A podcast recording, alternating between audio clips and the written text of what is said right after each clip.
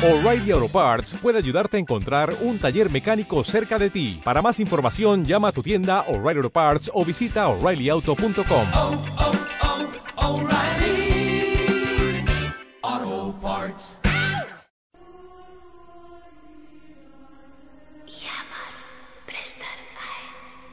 El mundo ha cambiado. Lo siento en el agua. Lo siento en la tierra. Lo huelo en el aire. Mucho se perdió entonces. Pero nadie vive ahora para recordarlo.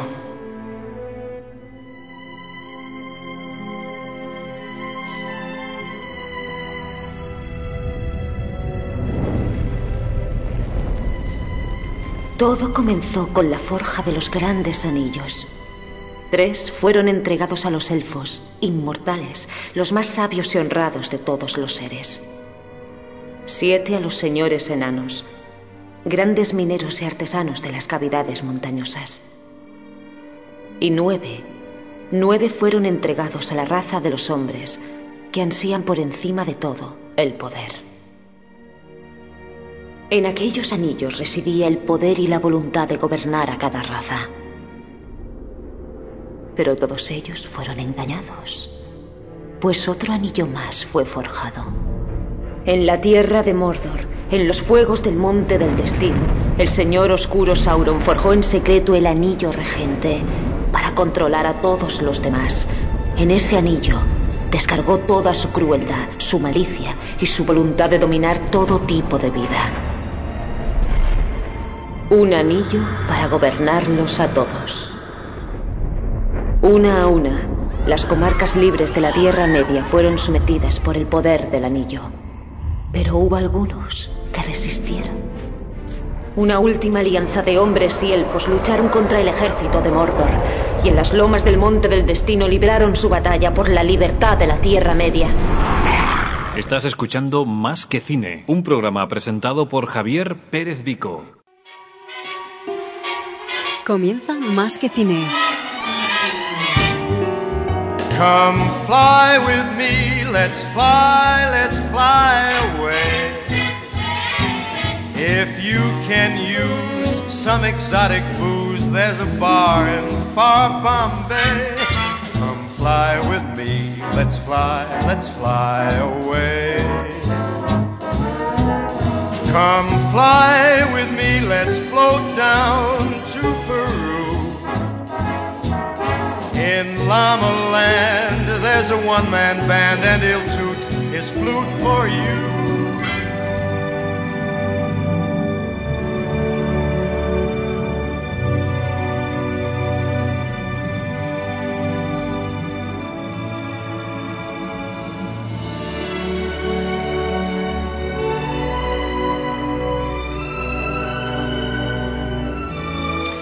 Muy buenas tardes. Una semana más retomamos el especial sobre Tolkien y la Tierra Media. Este es ya el tercer programa donde abordaremos la última de las edades. Y con nosotros, como siempre, pues durante estos programas contamos con Raúl, experto en la materia, sobre el universo Tolkien. ¿Cómo estamos, Raúl? Buenas tardes, Javi. Efectivamente, hoy es un programa importante, ya que hablaremos de las edades del Sol, la más determinante de, toda de, de todas ellas. Vamos a empezar, Javi, si te parece, con un poquito de música. Me parece muy bien. Vamos a empezar con una cuña y continuamos.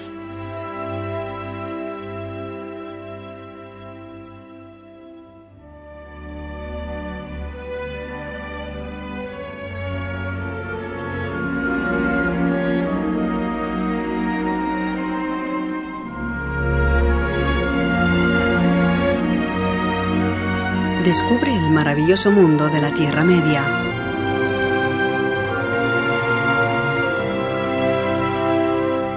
Aquí, en Más que Cine.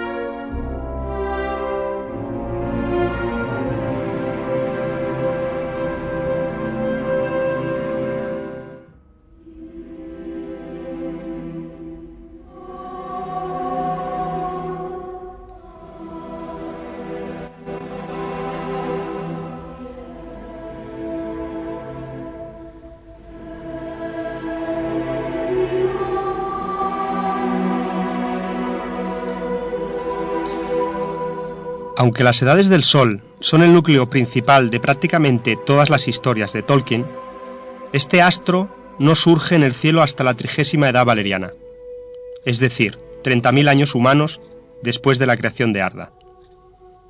Aún así, el tiempo transcurrido en años solares es muy extenso. Al final de la Guerra del Anillo y de la Tercera Edad del Sol habrán pasado 7.063 años humanos.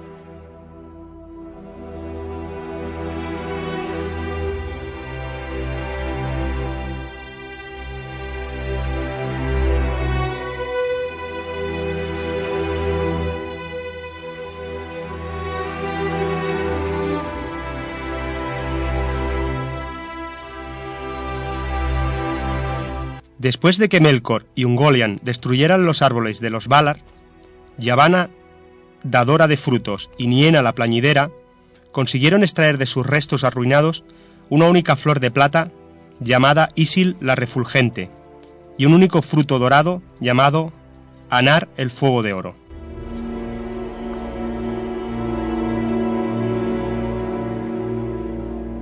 Fueron colocados en grandes recipientes forjados por Aule el herrero, y en el año 30.000 de la creación de Arda, estos brillantes recipientes fueron llevados a los cielos.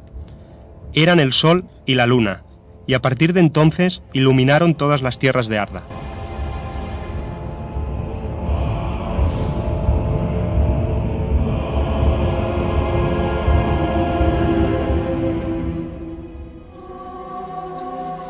El amanecer del sol señaló el despertar de los hombres.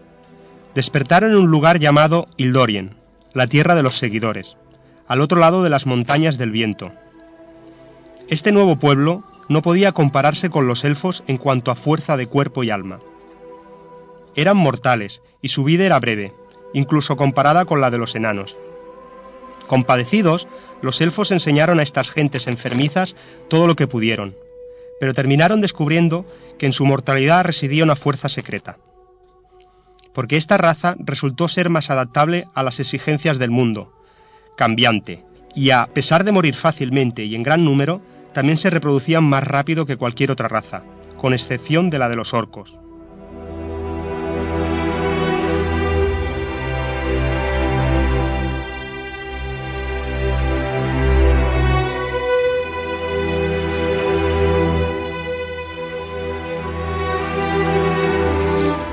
Los mejores y los más fuertes de la raza de los hombres fueron los Edain, aquellos que llegaron primero a los reinos Eldar de Beleriand.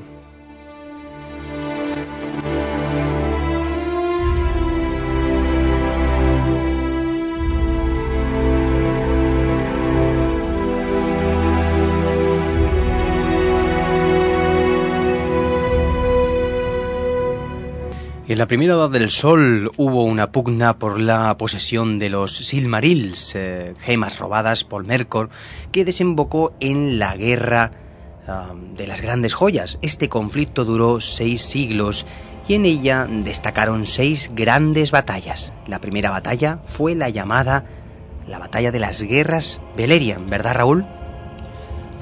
Sí, Javi. Cuando Morgoth acabó con los árboles de la luz, se apoderó de los Silmarils y huyó a Ansbad, unos 20 años humanos antes del, del, inicio de la primera Edad del Sol. Las guerras de Beleriand comenzaron una década después, cuando Morgoth envió sus legiones de orcos contra los elfos de Beleriand. Aquella fue la primera batalla, en la que las hordas de orcos fueron derrotadas al fin y rechazadas a Ansbad.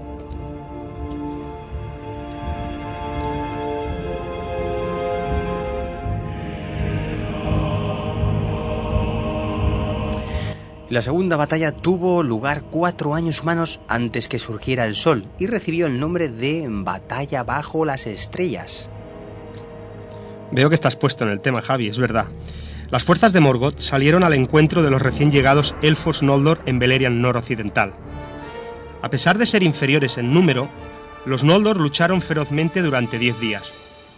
Mataron a todos los que les plantaron cara y obligaron a los demás orcos a retirarse.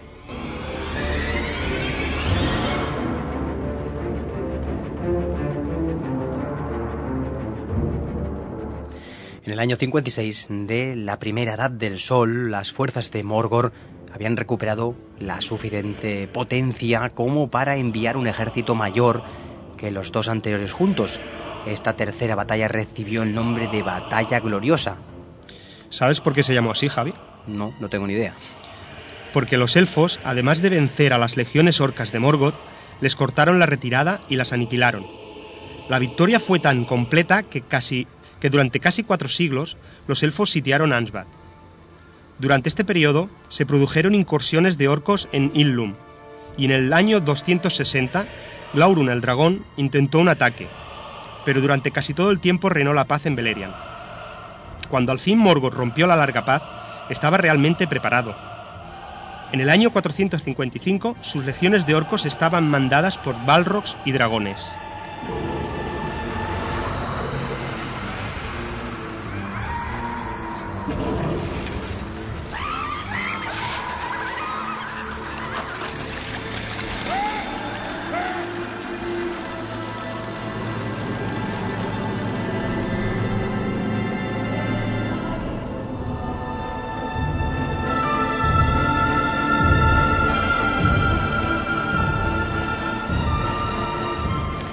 Y es aquí, Raúl, cuando comienza la cuarta batalla, llamada Batalla de la Llama Súbita. Y esta fue seguida por la quinta batalla, la Batalla de las Lágrimas Innumerables. Explícanos un poco, Raúl, para todos los oyentes, cómo acabaron estas batallas. Estas dos batallas terminaron con una victoria aplastante de Morgoth y significaron la destrucción de todos los reinos élficos de Beleriand. En el año 496 y 511 fueron saqueadas y arrasadas las ciudades de Nargarot, Menegrot y Gondolin.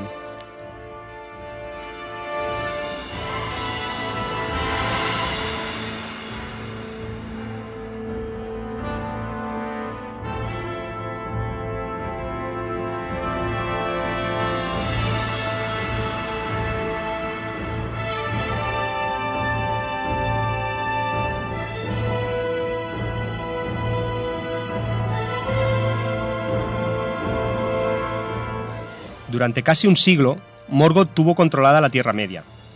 Al fin, los Valar y los Maiar no pudieron tolerar más su maldad, y en el año 601 llegaron por tercera y última vez para, para hacer la guerra al enemigo negro, en un cataclismo que recibió el nombre de Guerra de la Ira y Gran Batalla.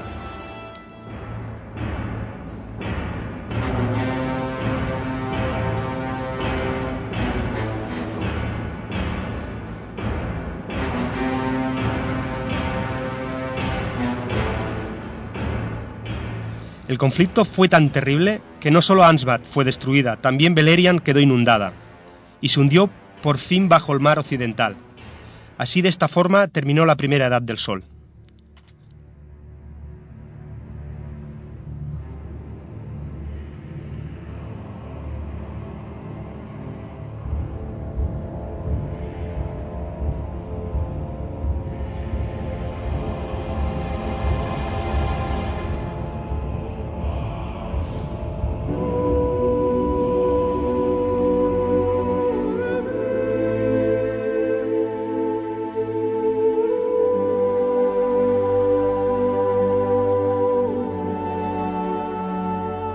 Estás escuchando Más que Cine.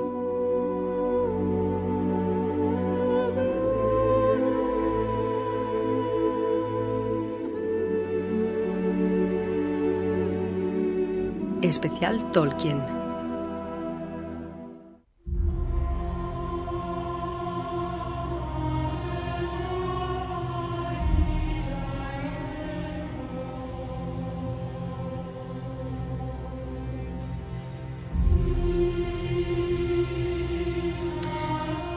Después eh, llegó la segunda edad del sol, fue la edad de los Númenoreanos. Descendían de los Edain de la primera edad y a quienes los Valar habían entregado la tierra recién creada en mitad del ancho mar que separaba la Tierra Media de las tierras imperecederas y que se llamaba Númenor.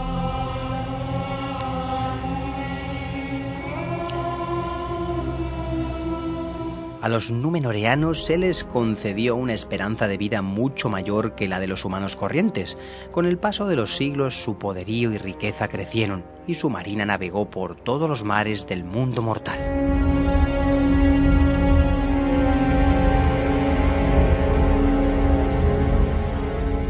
Númenor, que a menudo se traduce por Oesternese, era también llamada Tierra de los Dones o incluso Tierra de la Estrella, y Atlante porque era de hecho la reinvención de Tolkien del antiguo mito del continente perdido de Atlantis. Háblanos, eh, Raúl, sobre, sobre Númenor. Eh, sí, eh, Númenor era una isla con forma de estrella de cinco puntas. En su punto más estrecho medía 400 kilómetros de anchura y casi el doble en el punto más ancho. Se dividía en seis regiones, una por cada península y una sexta que era el centro de la isla, donde se alzaba la montaña sagrada Me- Meneltarma, o Pilar del Cielo, la cima más alta de Númenor. El primer rey de Númenor fue Elros, hijo de Earendil y hermano gemelo de Elrond medio elfo. Esto fue porque al final de la primera edad, cuando los Valar dijeron a los gemelos medio elfos que debían elegir su destino, Elrond escogió el de los elfos inmortales, mientras que su hermano Elros se convirtió en el rey de los Edain mortales. Sin embargo, al ser medio elfo se le concedió una vida de 500 años, y gobernó como rey de Númenor hasta el año 442 de la Segunda Edad.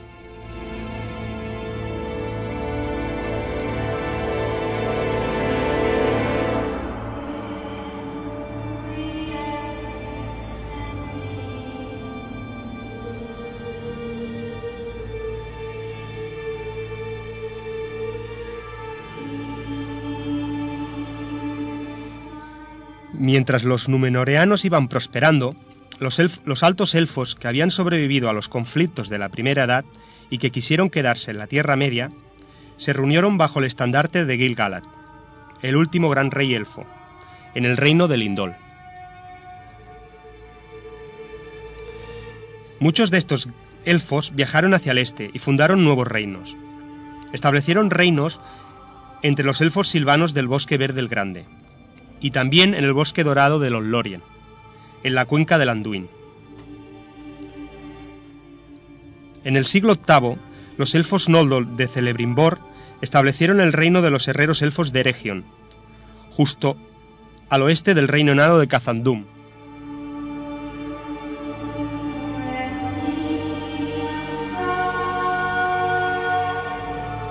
También Sauron el hechicero permaneció en el mundo mortal. Se esforzó a ser el sucesor de Melkor, como señor oscuro de la Tierra Media.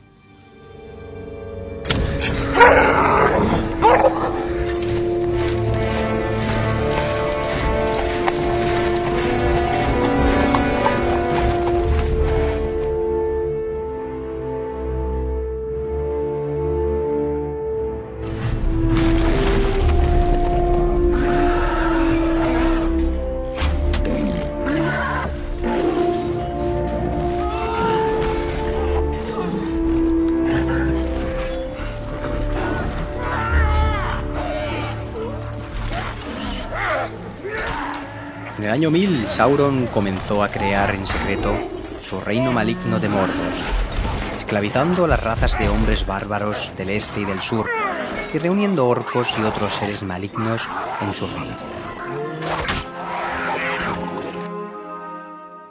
También comenzó a edificar la torre oscura de Barad-dûr. Sauron asumió una hermosa apariencia bajo el nombre de Anatar, que significa el Señor de los Dones, e intentó seducir a los elfos con su sabiduría y su poder.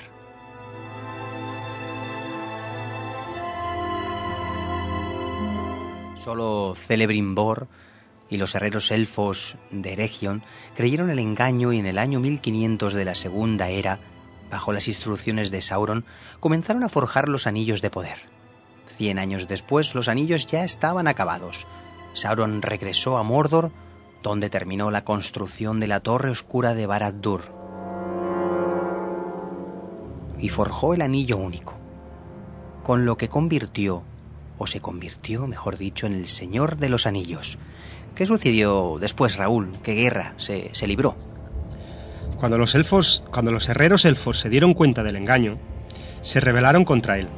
Y en el año entre el año 1693 y 1701 se libró la sangrienta guerra de Sauron y los elfos.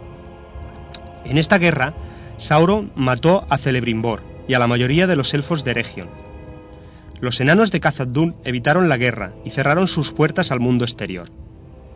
Desde entonces, el reino oculto se conoce con el nombre de Moria, el abismo negro.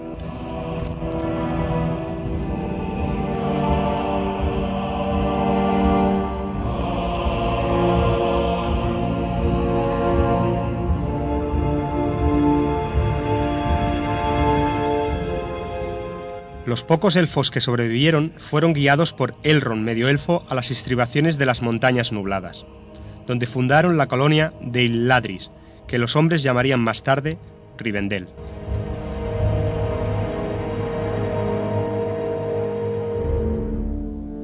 Tras la victoria, Sauron reunió sus fuerzas y marchó contra Gil-galad de Lindón. Pero en el último momento, una imponente flota de Númenoreanos se unió a las fuerzas élficas, y el ejército combinado aplastó las fuerzas de Sauron, y él tuvo que retirarse a Mordor.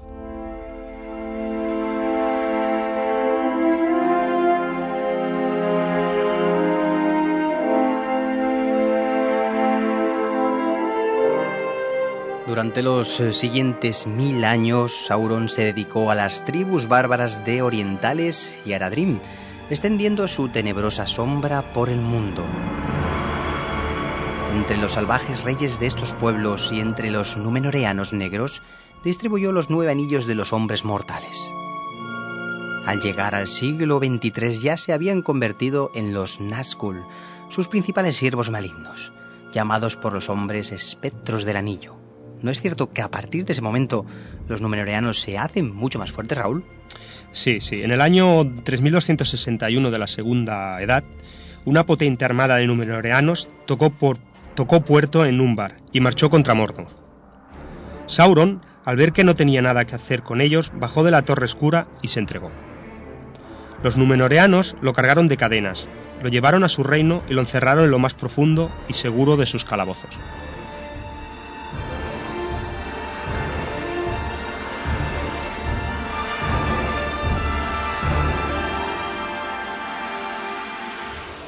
Pero Sauron, por medio de la astucia, consiguió lo que no fue posible por la fuerza de las armas.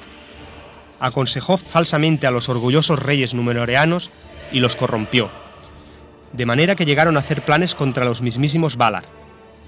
Tan eficaz resultó esta corrupción que los numenoreanos reunieron la mayor flota de barcos que jamás se había visto y zarparon hacia el oeste para hacer la guerra a los poderes de Arda.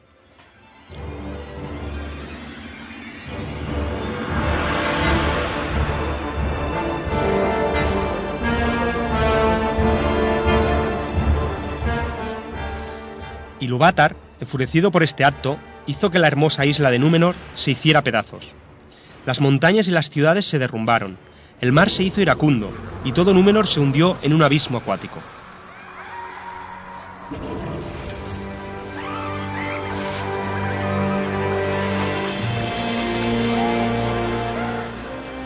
Con aquel cataclismo llegó también el cambio del mundo. Las tierras imperecederas fueron situadas más allá de las esferas del mundo y quedaron para siempre fuera del alcance de todos, con excepción de los escogidos, quienes viajaban en barcos élficos por el camino recto, atravesando las esferas de ambos mundos.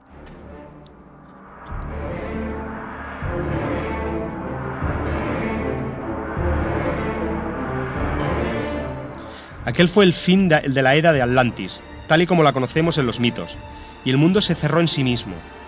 Ya no era un mundo plano limitado por un mar circundante y encerrado dentro de una esfera de aire y éter, sino que se convirtió en el planeta esférico que nosotros conocemos.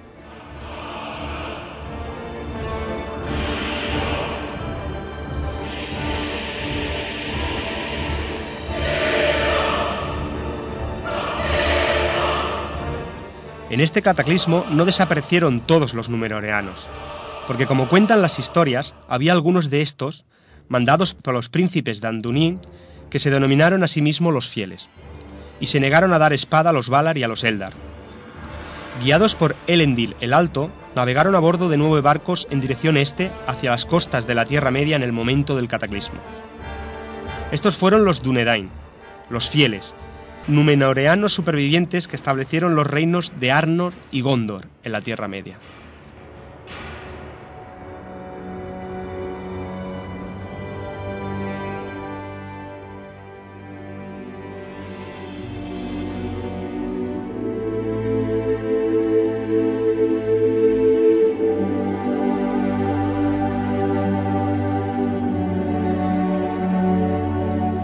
Especial Tolkien.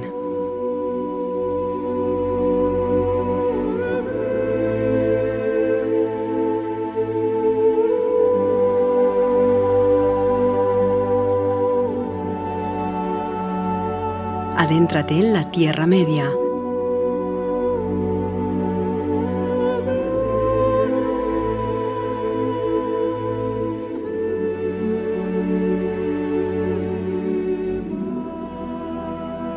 Junto a Javier Pérez Vico,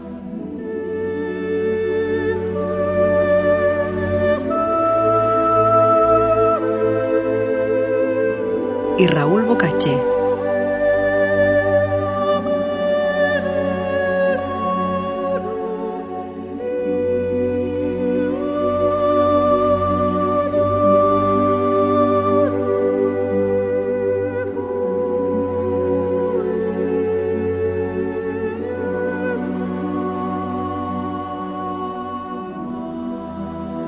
Estás escuchando Más que Cine.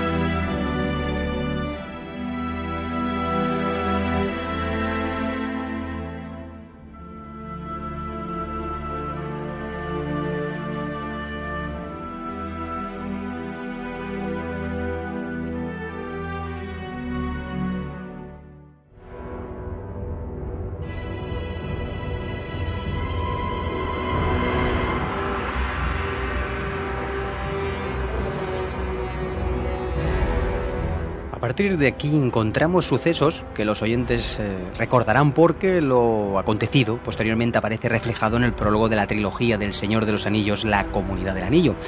Pronto hubo pugnas y conflictos porque gracias al poder del Anillo Único, Sauron también escapó de la caída de Númenor y regresó a Mordor donde comenzó a planear la destrucción de todos los reinos élficos y Dunedain que quedaban en la Tierra Media.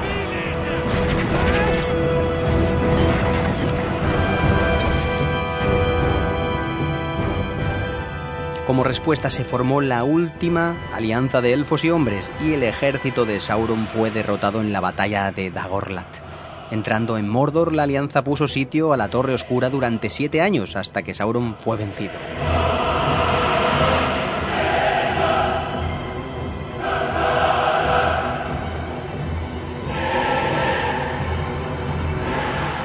En este último combate el rey Dunadan, Elendil y su hijo Anarion, así como el último gran rey de los elfos de la Tierra Media, Gil-galad, fueron muertos antes que Isildur, hijo de Elendil, cortara el dedo en el que Sauron tenía el anillo.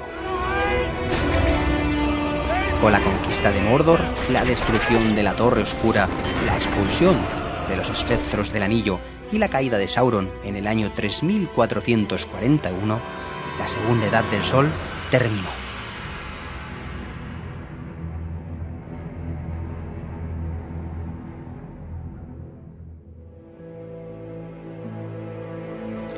Ahora pasamos a la tercera edad del Sol, en la cual comienza siendo Isildur el gran rey del reino unificado de Gondor y Arnor.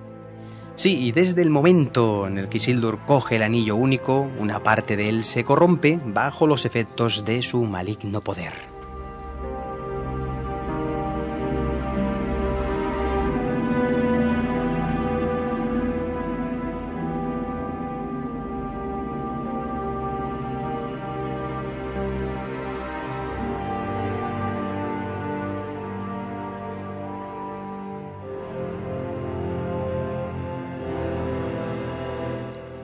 A pesar de ser fuerte, Isildur no pudo resistir sus promesas de poder. Aunque llegó a las laderas volcánicas del mismísimo Monte del Destino, en cuyos fuegos se había forjado el anillo y el único lugar donde podía ser destruido, no fue capaz de arrojarlo a la lava.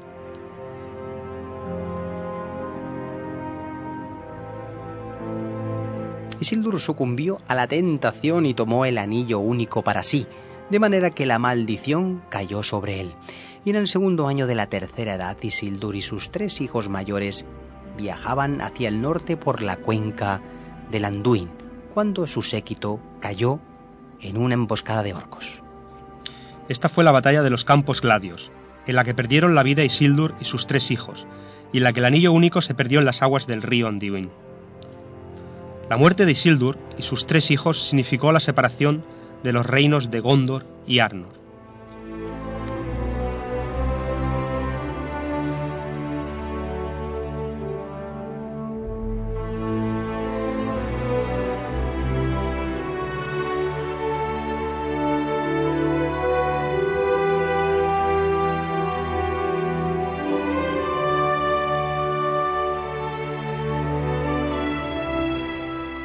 Al sucumbir Isildur a la tentación del anillo único, la maldición de este cayó sobre todo el pueblo de.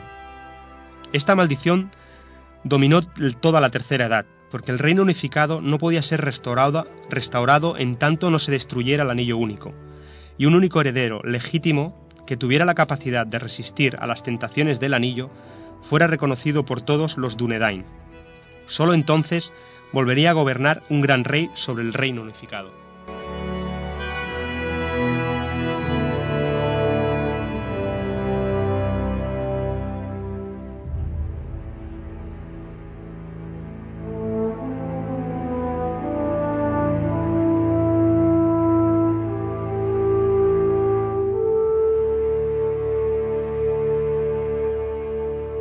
Aún así, durante el primer milenio de la Tercera Edad, el poderío de- del reino meridional de Gondor creció a pesar de los constantes conflictos en sus fronteras y de las inversiones orientales, orientales en los siglos V y VI.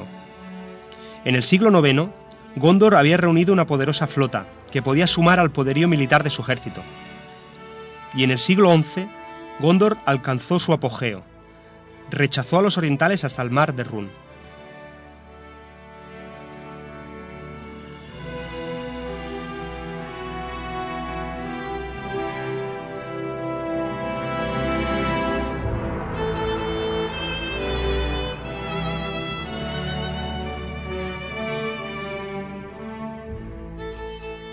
Aunque el reino septentrional de Arnor nunca llevó sus fronteras más allá de Eriador, prosperó hasta el siglo IX. Entonces las disputas internas llevaron a la división del reino en tres estados independientes que acabaron peleándose entre sí.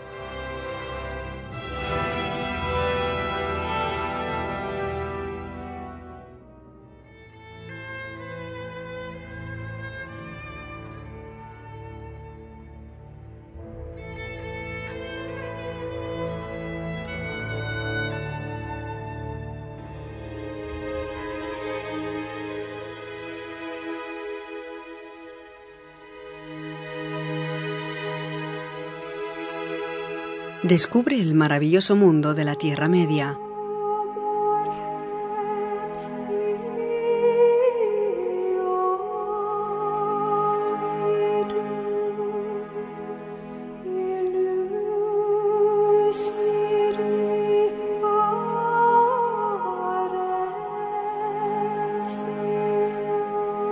Aquí, en Más que Cine.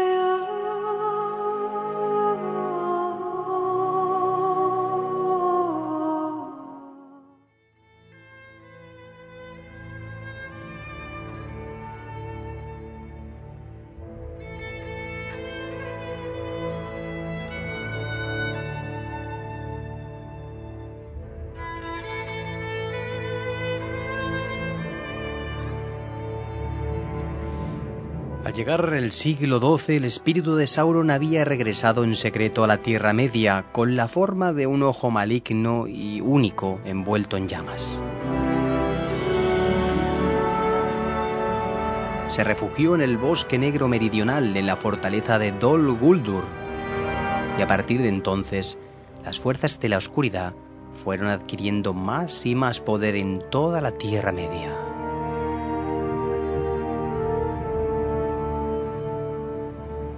A partir del siglo XIII, Arnor fue viniéndose reducido por una combinación de catástrofes naturales y luchas internas. Pero la mayor de sus maldiciones fue el principal, principal ser, siervo de Sauron, el señor de los espectros del anillo, quien se convirtió en el rey brujo de Angmar y mantuvo un estado de guerra durante más de cinco siglos contra los reyes de Angmar.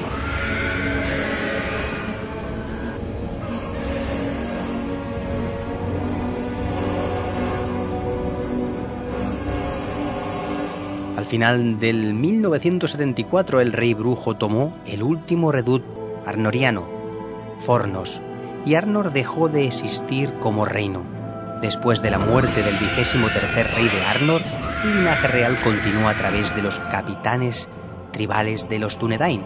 A partir de aquí vino una época bastante dura para el reino de Gondo, ¿verdad Raúl? Eh, es cierto, Javi. La decadencia del reino meridional de Gondor durante el segundo milenio de la Tercera Edad se debió a tres causas. La primera de ellas fue la guerra entre parientes del siglo XV. Esta fue una sangrienta guerra civil que ocasionó miles de muertos, la destrucción de ciudades, la pérdida de gran parte de la flota de Gondor y el fin de su control sobre Umbar y Arat.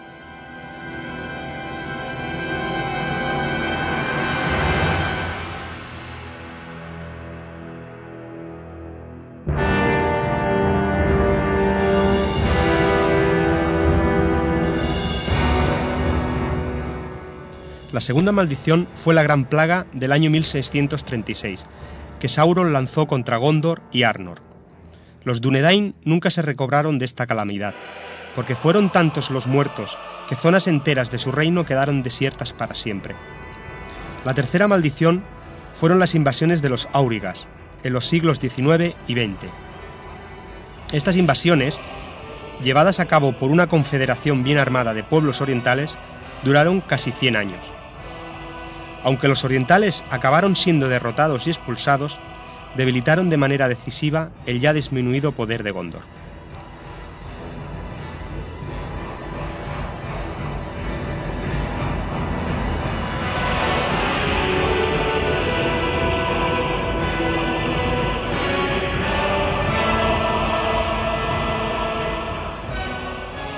En el año 2000, el mismo rey brujo que había destruido el reino septentrional de Arnor salió de Mordor. Con su terrible ejército atacó directamente a Gondor y tomó la torre, la torre de Minas Itil, que rebautizó con el nombre de Minas Morgul. En el año 2050, el rey brujo mató al 31 y último rey de Gondor. A partir de entonces, Gondor careció de, de heredero legítimo al trono y fue gobernado por la dinastía de los senescales gobernantes.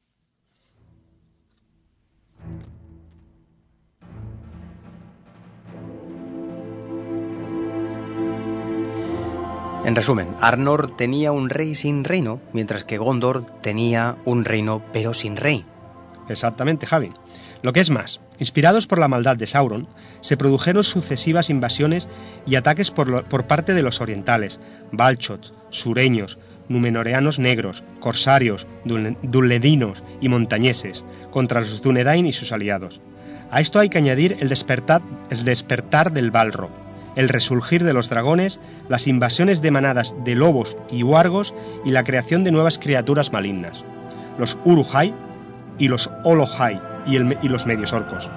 Todos ellos se sumaron a las legiones de orcos y trolls que reconocían a Sauron como señor.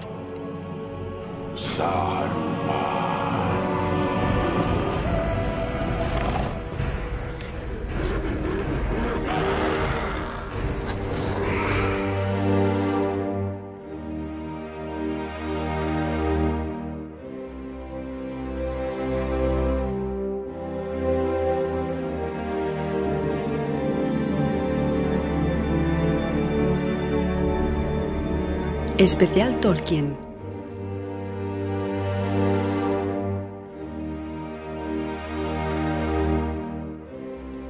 La tercera edad termina cuando es destruido el anillo único.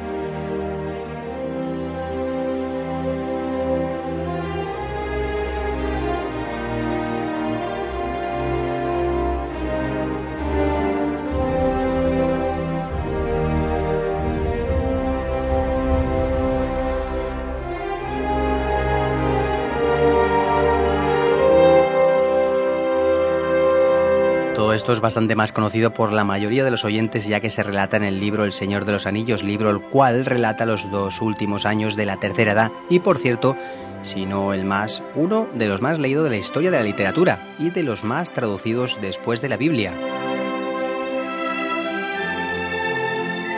La tercera edad termina cuando es destruido el anillo único, el imperio de maldad de Sauron se derrumba, los otros anillos de poder se dejan inactivos y el último heredero legítimo al trono de los dos reinos es coronado gran rey del reino unificado de los Dúnedain.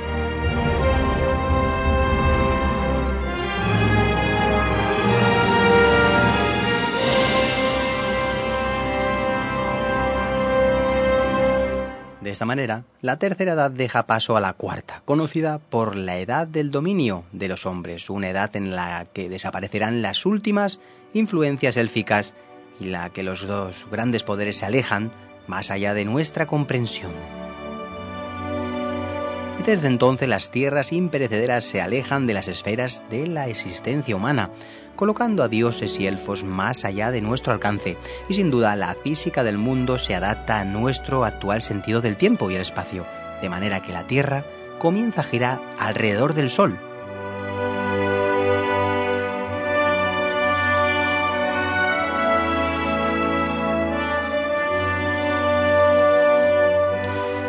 Y hasta aquí hemos completado las edades del Sol. Sí, y que no es poco. Todo lo que hemos contado durante estos dos programas que hemos dedicado a explicar todas y cada una de las edades.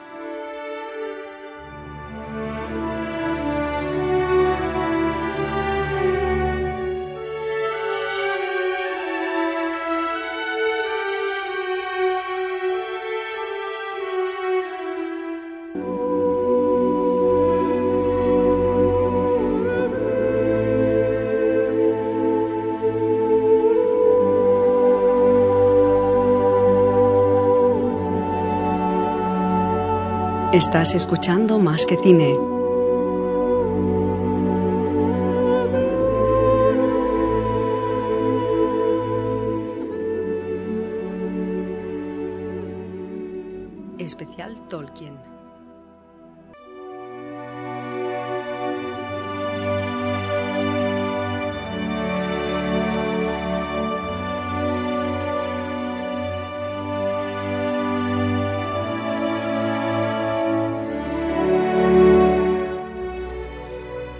El próximo programa nos centraremos en la parte que tiene más que ver con el éxito que tuvo la adaptación del Señor de los Anillos al cine. Concretamente hablaremos de los problemas que tuvieron el director Peter Jackson y sus dos guionistas, Frank Marshall y Felipe Boyes, en realizar el guion de la película. Sin olvidarnos, Raúl, de la música que ha sido muy importante en esta adaptación compuesta por Howard Shore y que dedicaremos eh, unos minutos al final del programa. Gracias por estar con nosotros, Raúl. Eh, Gracias una, a ti. una semana más. ¿eh? Gracias, Javi. Y bueno, pues a todos vosotros, a todos los oyentes, os esperamos en la próxima entrega, en el próximo programa especial sobre Tolkien que se realizará en el mes, eh, estamos hablando ya de diciembre, me parece, no sabemos fechas. Sí, me parece ¿verdad? que sí. sí. El cuarto. Estamos ya en el cuarto programa y bueno, pues cada vez más interesante, porque nos acercamos a esa faceta de, de las películas, que es muy bien conocida por todos los oyentes, y esas curiosidades que yo, por lo menos, o ambos hemos estado viendo y son realmente algunas de ellas muy divertidas. Sí, Y hay muchas, por cierto. Vamos a acabar con un tema de Enya, tema de la, de la película, de la banda sonora, de Council of Elrond, ese tema tan conocido de Enya, y nos despedimos. Hasta la próxima. Venga, Venga. Raúl, un saludo. Venga, hasta luego. Adeu. oh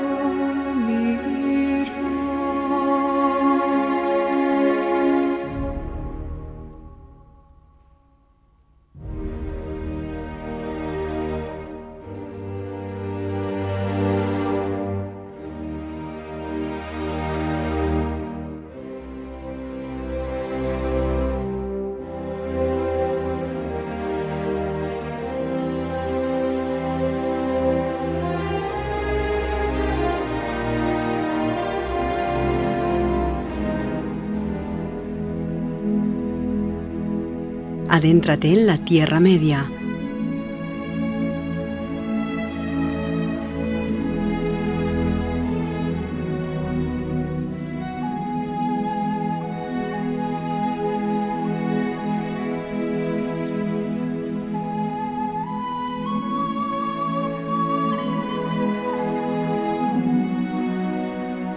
Especial Tolkien.